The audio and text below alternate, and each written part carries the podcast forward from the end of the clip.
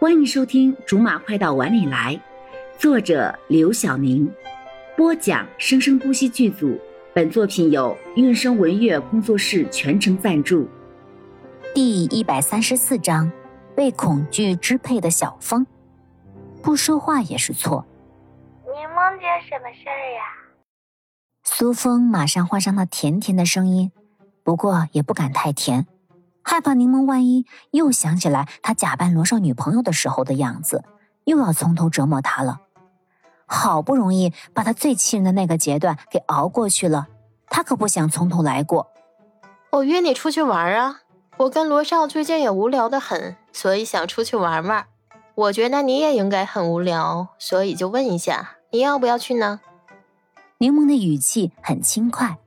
苏风一听要一起出去玩。马上就被晴天霹雳了，他不要，他不要，死也不要。我当然非常想去了。他当然要说想去，要是说不想去，会被揍死吧？虽然现在不在一个城市，可是他还是有一种一旦违背了柠檬，还是会被立刻出现的柠檬给打死。可是我去打扰你们两个不太好吧？你们两个。出去才比较方便培养感情嘛。他实在是不知道在编什么借口推诿了，这好笑了。我们两个完全不存在被打扰的，就是觉得两个人出去不是那么热闹，所以才叫你的。既然你也非常希望去，就太好了。机票你哥出了，今天下午的飞机，一会儿航班信息就给你发过去啊。希望在飞机落地的那个地方，我可以看到你亲切的笑脸。再见。柠檬一气呵成的挂了电话，微笑着递给了罗少。给他同意了。他当然知道苏峰同意了。换个思考方式，苏峰怎么敢不同意？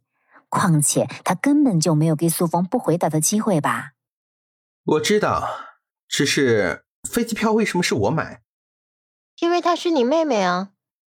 好理由，现在就马上订票吧。咱们在毛飘飘反应过来之前，尽快就离开这儿。也是，刚才太轻易的就走了，他应该马上就会怀疑了。也许已经在怀疑了。这边的两个人正在研究要去哪里躲着，另一边的两个人刚亲热完，毛飘飘也恢复了思考能力，才想起来问宋永明：“刚才柠檬和罗少来说什么了？”没说什么。宋明亲吻着他的背。不可能啊！他们只是来看望我一下。他们两个绝对不会无端端来找你的，即使你是他们的朋友。他们只是看我昨天被你爸妈弄得很惨，来看我一下而已，顺便传授了我点经验。经验？什么经验？我也有点忘记了。当时脑子不太清醒，他们说什么我也没大听清。哦，没关系，忘了就忘了吧。他就知道柠檬和罗少绝对不是轻易罢休的人，看来这两个人应该已经来说过什么了。苏峰一挂了柠檬的电话，一下子就跌坐在了地上，绝望地盯着地板，好像周围的一切都跟他隔绝了。完了，一定是完了。机械地收拾好行李，壮士一巨蜥不复返的气场奔赴到了机场。果然，苏峰一出机口就看到了柠檬和罗少。柠檬笑呵呵地迎上去：“累坏了吧？我刚才也很累呢，不过一看到你就烟消云散了，一看到你就开心呢。”柠檬姐，苏峰赶紧打起精神头，响亮地跟柠檬问了声好。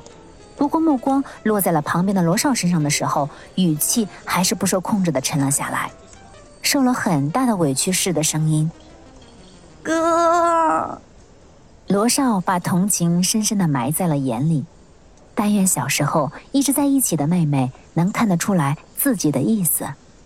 柠檬卸下肩上的背包，砸在他的手里，然后把手中的行李箱也放在了他的面前。这是。苏峰愣愣地看着他眼前这些刚被柠檬推过来的东西。你不是不辛苦吗？可是我觉得好辛苦啊，所以这些就拜托你了。柠檬象征性的拜托了一下，然后就一身轻松的蹦蹦跳跳的走了。好了，以上就是我们播讲的本章的全部内容，感谢您的收听，我们下集不见不散。